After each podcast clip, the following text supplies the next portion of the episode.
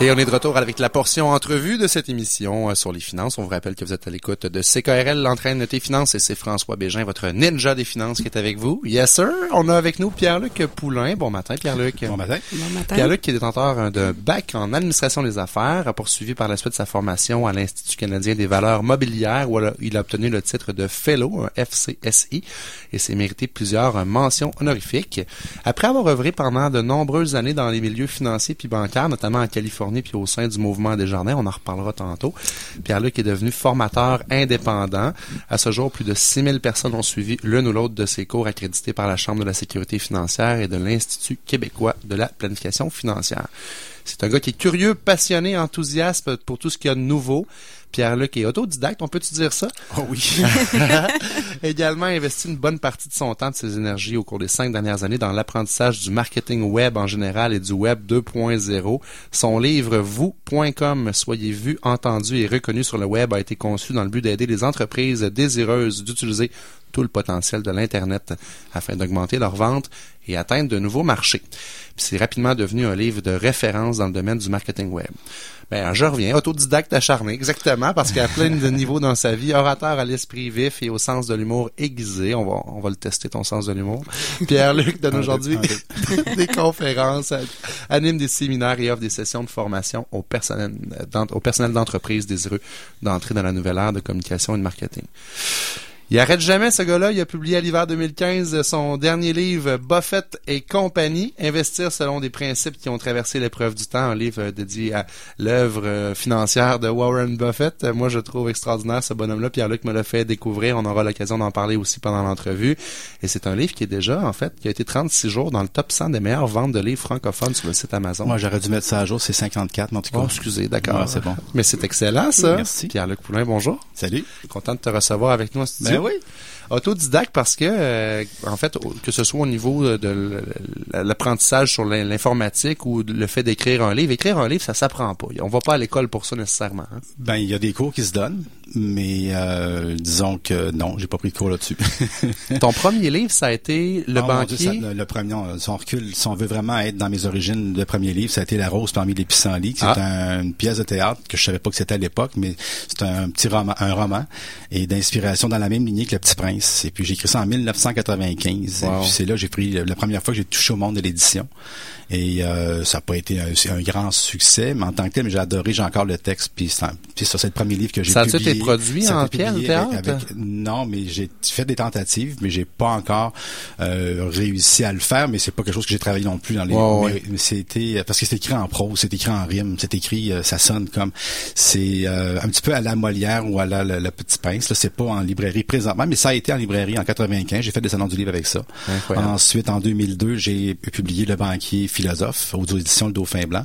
Ensuite, euh, Soit un meilleur actif. Ensuite, Cupidon Wall Street. Ça, c'est de mes, mes, vieilles années. Ensuite, j'ai été dix ans frustré à pas écrire parce que j'avais été dans le monde de l'édition. Puis, je sais pas, j'avais des attentes. Puis, ça n'avait pas répondu à mes attentes. Puis, euh, j'avais des aspirations. Ça n'avait pas répondu à mes... Bref, j'étais frustré. Fait que pendant dix ans, j'ai refusé d'écrire ou de publier. Mais j'ai fait ça pour moi. J'ai quand même... Puis, comme Buffett, qui, qui est devenu un livre, mais j'ai commencé à l'écrire en 2006. Puis là, je me suis mis à écrire des cours à distance à cause des unités de formation continue de la Chambre de la sécurité financière. Et puis je me suis, je me suis rendu compte que j'aimais, j'aimais vraiment, vraiment ça. Puis à l'aube de mes 50 ans, en 2013, j'étais rendu un vieux bonhomme de 50 ans qui était frustré de avoir écrit. Fait j'ai dit, Simonac, je recommence. Fait que là, j'ai repris contact avec le Dauphin Blanc. Et là, j'ai remis en, j'ai remis à la, ben, Alain, Williamson, mon éditeur, m'a aidé aussi beaucoup. Euh, on a pris le banquier philosophe, on a changé de titre, j'ai réamélioré le texte de 50 puis on a fait un magnifique livre qui s'appelle Le banquier qui avait laissé tomber les chiffres. Ça, c'est extraordinaire. Un banquier qui laisse tomber les chiffres, ce que, ce que je comprends du titre, c'est que, donc, tu te concentres plus sur l'humain que sur les chiffres. Totalement sur l'humain, mais euh, on peut parler du capital humain. Ce qui est intéressant, c'est que le mot capital vient de, du latin caput, qui veut dire tête.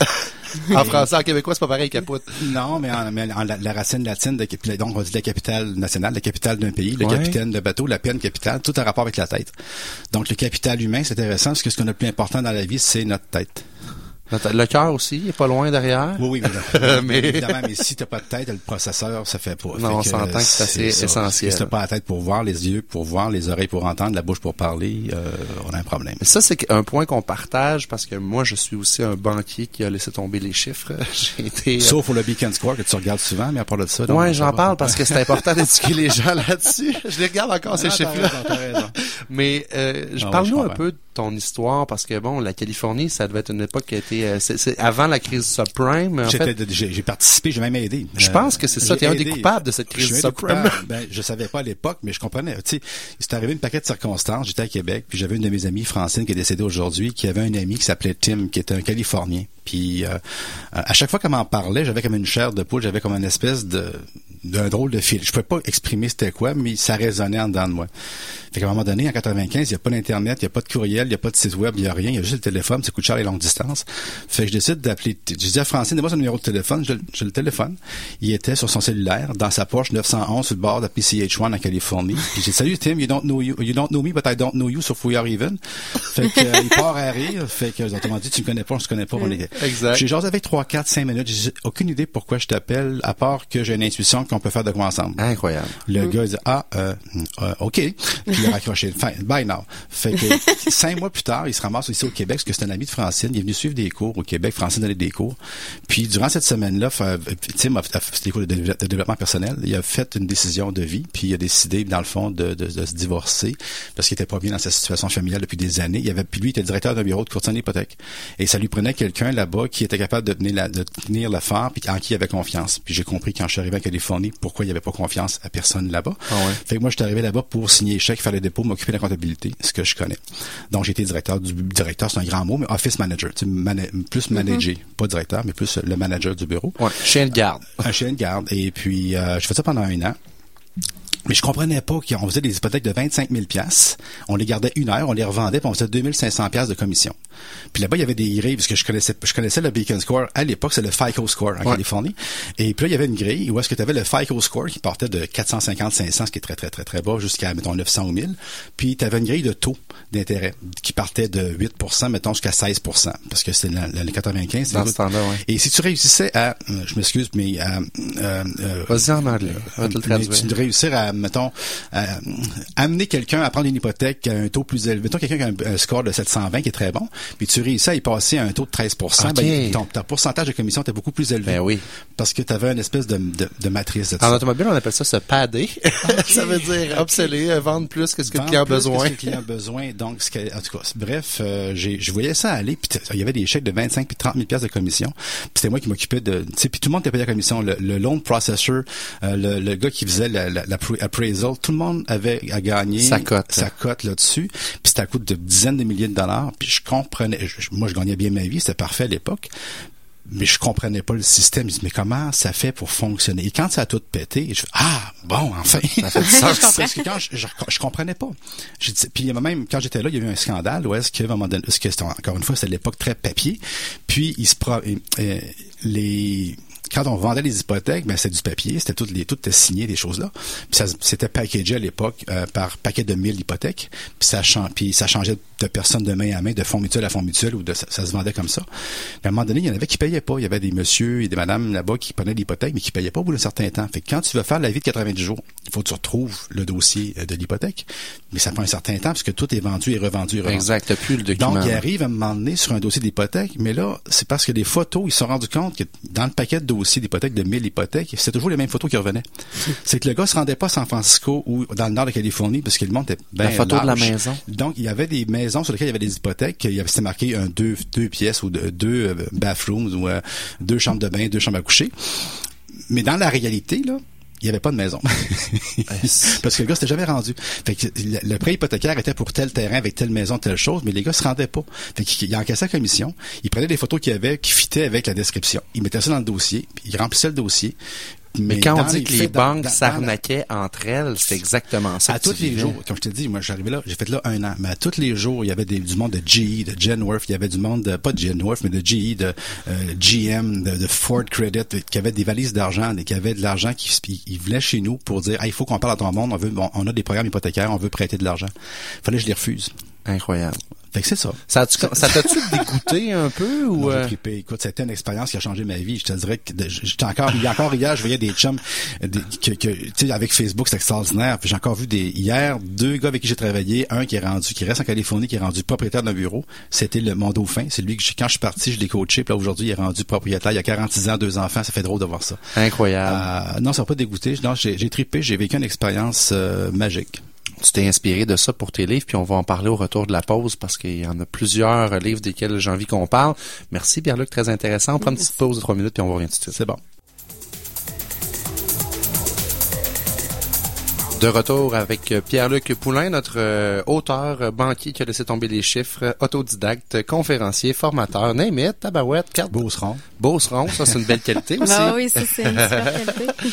Parlons de Warren Buffett. Ben oui. C'est un homme euh, incontournable quand on pense à réussite financière. hein. Je pense que c'est quoi au niveau de sa fortune, ça vaut Ben, combien? c'est 50, 60 milliards, ça va dépendre parce qu'il donne, euh, chaque année depuis 2006, il donne une partie de sa fortune euh, à les œuvres de charité.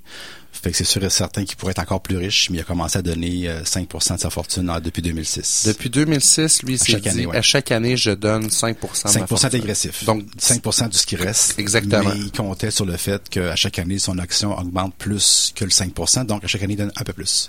Ça, c'est incroyable. J'imagine qu'en dedans de toi, c'est quelqu'un qui t'a fasciné aussi de par le fait qu'il n'y a pas juste les chiffres dans sa vie. Quelqu'un qui est très généreux. Ben, il a pas été, il a passé pour un gars qui est absolument pas généreux, et puis même encore aujourd'hui, mais lui se disait, moi j'ai un talent, c'est de faire fructifier de l'argent.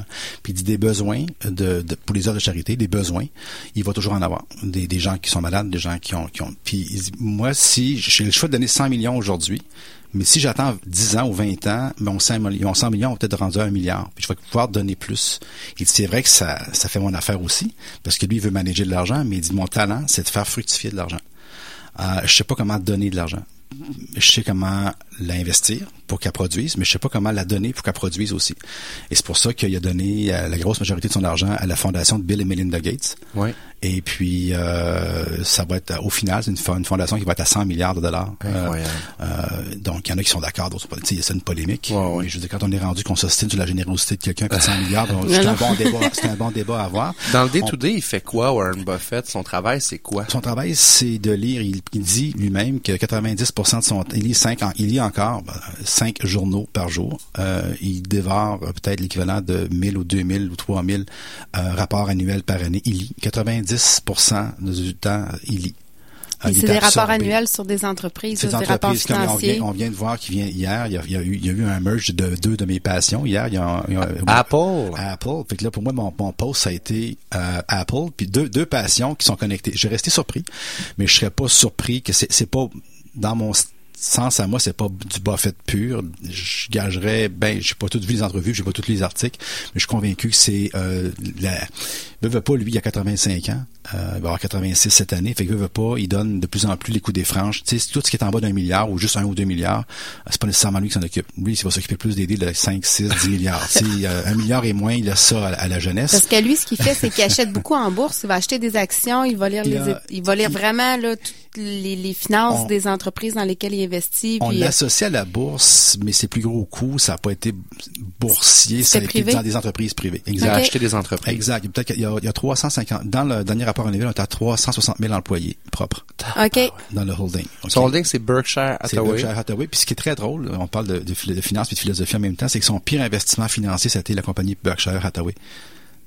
C'est une compagnie, parce que Berkshire et Hathaway, c'est deux compagnies indépendantes de Nouvelle-Angleterre qui faisaient du tissu dans les années 50 et 40. OK. Et puis dans les années 60, quand Buffett était encore très, très, très influencé par la philosophie de, euh, là, j'oublie son nom, mais ça va me revenir, Benjamin Graham, qui est le père d'approche valeur, il était très, très orienté vers l'approche valeur. Il a acheté cette compagnie-là parce qu'elle valait pas cher. Mais il y avait une raison pour laquelle elle était si pas chère. Et pendant 20 ans, il l'a mis sur le respirateur artificiel, puis il a, es- il a espéré que ça revienne, de mettre des équipements, de mettre de la modernisation là-dedans, puis ça a été le- un des pires coûts financiers qu'il a fait. Il aurait pu changer le nom de son entreprise. Mais parce que c'est une coquille incorporée qui était déjà à la bourse en tant que telle, ben lui, au lieu de se casser la tête, mais il a, ce qu'il a fait, c'est qu'il a, de plus ça a été, il a commencé à acheter d'autres choses avec cette coquille de compagnie-là qui faisait du tissu, du textile. Avec, il a gardé la structure en place, mais il l'a juste transformé au fil du temps, puis acheté euh, des compagnies de bonbons comme Seas Candy, euh, et puis des compagnies d'assurance, et puis toutes sortes de choses. Puis c'est ça. Donc c'est très drôle parce que ça lui rappelle en même temps, ça lui rappelle que tu peux toujours, es toujours aussi fin que la dernière erreur que tu fais. Puis au niveau de sa succession, il est facile de trouver des gens intelligents? Des gens intelligents, là, tu te penches, là, tu ramasses 12, tu sais. Mais ce qui est très difficile, c'est des gens qui sont capables de dire non. Puis c'est capable, des gens qui sont capables de gérer leurs émotions. C'est drôle à mmh. dire, mais non, euh, la chose la plus difficile pour le remplacer ou remplacer des gens qui vont investir ou désinvestir à la bourse, vendre ou acheter, c'est pas l'intelligence. C'est vraiment l'émotion, être capable d'être capable de vraiment aller contre courant. Euh, la finance est un des seuls endroits, l'investissement financier est un des seuls endroits où être un mouton, c'est mauvais. La plupart du temps, l'être humain, on a réussi à survivre en étant ensemble, en se christenen. Mais le domaine financier, c'est une place où il faut pas que tu achètes en même temps que tout le monde, il faut pas que tu vendes en même temps que tout le monde. Et ça, c'est facile de tomber là-dedans. On est, notre pire ennemi. Exactement. Je veux que tu nous parles de la crise du 11 septembre. Euh, la... Ça l'emmène ma fête, c'est pour ça. Hein. Peut-être, mais euh, ah oui, c'était quelque chose. Hein, la réaction de Buffett là-dedans, tu m'as fait lire le rapport. Euh, ça, c'est extraordinaire. Là, tu parles de quand il a dit le, le, le, le son meilleur culpa. Son meilleur culpa, ben, il a fait une, ben oui, dans sa première page, parce que lui, ce qu'il fait, il dit bonjour, ben, il fait sa première page de rapport annuel, il donne ses résultats, puis il commence toujours par les nouvelles, puis est-ce qu'il a erré, où est-ce qu'il a fait des erreurs? Et puis les erreurs, il va les mentionner quand il les a faites, puis il va aussi faire les erreurs qu'il appelle par omission, c'est-à-dire qu'il y a une erreur que vous voyez pas, mais qu'il a faite parce qu'il sait que lui, il l'a fait, mais personne ne s'en rend compte. Exemple, euh, quelques euh, au mois de mai, euh, avant le mois de septembre 2001, il s'est réveillé la nuit, qui dit, puis il a pensé que toutes ces compagnies d'assurance assuraient des risques de terrorisme, dans les polices d'assurance, il y avait la clause terrorisme. Mais ce qu'il avait oublié de faire, c'était d'avoir une, une, provision et d'avoir une prime associée au risque du terrorisme. Donc, c'est, en assurance, une des, tu peux assurer n'importe quoi en autant que tu calcules le risque, puis en autant que tu as une prime, puis mm-hmm. et il s'est rendu compte de ça, mais il n'a pas agi. Donc, toutes les polices se sont renouvelées, toutes les primes se sont renouvelées sans euh, inclure, et il dit, je vous ai coûté, je vous ai coûté 2 milliards. Mon erreur vous a coûté 2 milliards. Je Donc, le gars, il a, il a une humilité assez forte de dire à ses actionnaires, qui sont, il est redevable de ses actionnaires, il a dit dans son rapport, première page, il dit, je vous ai coûté 2 milliards cette année. Mais c'est le même à chaque année. C'est parce que c'est pour ça. Tu sais, moi j'ai écrit un livre en finance. On écrit plein de livres en finance, mais le, le, livre le moins cher qui est gratuit, qui est sur internet malheureusement en anglais, mais allez lire les rapports annuels de Buffett depuis 1980-90, là les derniers. Il y en a euh, sur son site. Il est très laid son site. Là. Il a pas lu mon livre, mais euh, mais si tu regardes tous les livres en PDF qui sont là, tu fais juste lire les 23 premières pages, puis les 10-15 premières pages de chaque rapport annuel, c'est quelque chose. C'est quelque chose. C'est sa plateforme à lui. Lui, il n'a pas écrit de livre, il n'a pas écrit sa biographie, il n'a pas rien écrit, mais il a écrit ses rapports annuels. Ses lettres sont savoureuses, sont intéressantes. Et puis, si tu vas avoir un feeling cette année en plus, pour la première fois, euh, ils ont streamé live son, son euh, euh, à chaque année, il fait le, la réunion annuelle des actionnaires. Et puis je suis allé deux fois parce que faut faire un full disclosure. Je suis actionnaire de, de, de Buffett, de Berkshire. Mais je suis allé là par, deux fois. J'ai, j'ai trippé, j'ai adoré, un vrai groupie. Il y en a qui étaient à Justin Bieber. Euh, mais moi, j'étais pas à Justin Bieber. Moi, j'étais. T'es allé voir la réunion des actionnaires. Pas tout à fait la même, la même stage, le même, la même fougue. Mais euh, t'es 40 000 personnes, avoir deux, deux monsieur, sans offense aux personnes, mais 85, 92 ans, assis sur une table avec une nappe blanche. Ils boivent chacun un cherry coke, puis ils boivent, ils du chocolat, puis ils répondent comme ça. Ils sont assis là. Depuis il y a 40 000 personnes qui regardent. Là. Puis ils se lèvent pas, ils dansent pas, puis ils chantent pas, puis ils font rien. Mais si tu veux voir un peu c'est quoi, c'est que sur, sur Yahoo, ils ont streamé live la première fois cette année euh, ah. au complet. Puis c'est 7h15, je suis allé voir hier. Puis c'est 7h15 de contenu euh, totalement euh, tranquille, mais intéressant. C'est sûr. mais, mais moi, ce que je trouve fascinant dans son histoire à Buffett, c'est que malgré que c'est un milliardaire, un, des hommes les plus riches de la planète, probablement, je, top 2, top 3. Euh, c'est un gars qui est extrêmement généreux puis qui a une humilité. Fait que, tu sais, souvent, on a un, blocage avec la relation à l'argent. On se dit, ah, l'argent, c'est malsain, ça amène des mauvaises choses. Mais, regarde, il y a la preuve que à d'autres niveaux, là, on peut faire au-delà de ça puis être très généreux comme personne. Tant qu'à ça, la parole est très mauvaise. Les gens qui parlent disent il y a des choses, il y a des choses qui sont dites. Euh, tant qu'à ça, le feu est très mauvais. Tant qu'à ça, tout ce qui existe est très mauvais. Tout. C'est pas compliqué. Euh, pour être capable d'avoir de l'argent, il faut aimer avoir de l'argent. Une, une des choses qui, qui est pas évidente, qui a, qui a l'air simple, c'est que il faut que le fait de posséder des placements soit important pour toi. Si quelqu'un a toutes sortes d'autres valeurs que posséder de l'argent, il va prendre son argent qu'il possède et il va la transformer en des choses qui ont de la valeur pour lui. Exemple, la personne pour qui c'est important d'avoir de la belle apparence va prendre son montant d'argent de 1000 pièces puis il va aller se refaire faire les dents, les cheveux, euh, whatever. La personne qui a 1000 pièces mais pour elle l'important c'est d'avoir une maison, ce qui fait bon vivre, va changer les, les, la chambre de bain, la couleur, les tapis, ces choses-là. Il faut pour que quelqu'un puisse un jour avoir du placement, il faut que le fait de posséder un placement qui fasse une valeur à long terme, ça soit dans le top 5, top 6 des choses importantes à faire dans ton système de valeur. Et pour savoir c'est quoi le système de valeur, ben, prends 1000 pièces ou 2000, mets-le sur le compte, puis regarde toi aller, qu'est-ce que tu vas avoir envie de faire. Est-ce que ça va être de voyager, de manger, t'habiller? Et quand il y a trop, trop de choses comme ça qui viennent avant le fait de dire je veux avoir de l'argent, ben t'as pas d'argent parce que tu as tout rempli les autres obligations avant. C'est un peu comme tu dis, j'ai pas de temps pour faire ça. Ben pourquoi? Parce que c'est pas important pour toi. Parce que placer ton argent, c'est d'investir en toi. Puis c'est Bernard Dorval, l'ancien euh, VP de la Banque TD, qui a dit ça. On lui a posé la question lors d'une conférence de presse. Monsieur Dorval, l'économie, ça va pas très bien. Vous nous recommandez d'investir en quoi présentement? Il a répondu investissez en vous. C'est le meilleur investissement que vous pouvez pas faire. Oui. Mais c'est d'abord et avant tout par là que ça passe. D'investir en soi dans le sens que la relation à l'argent, travailler là, travailler justement, Mhm. c'est quoi votre, pour vous la signification de l'argent? Puis une fois que vous aurez réglé ça dans votre tête, là, vous serez capable de penser à vous puis d'investir. Ben, la signification est, comme je t'ai dit, au niveau des valeurs. Ça peut signifier beaucoup, mais si ça signifie acheter ci, acheter ça, acheter ci, acheter ça, puis c'est juste, juste, juste ça, ben tu te rendras jamais au fait d'en posséder. Parce que tu vas toujours Posséder autre chose. oui, puis dépenser, puis c'est vrai que dépenser vient le fait de j'arrête de penser, tu sais, je dépense, je pense pas. Pierre-Luc Poulain, merci Hey, beaucoup. merci. Ça a- Ça a écoute, on aurait fait trois heures vite, avec toi. Mais euh, il existe un, un phénomène qu'on appelle euh, réinviter. Ça, c'est Oui, mal, ben, on va te Ah réinviter. euh, Ben oui. On reste ici avec nous pendant la chronique de Julie, puis on va se trouver une date pour que tu reviennes nous voir cet été. aussi. Merci. Merci.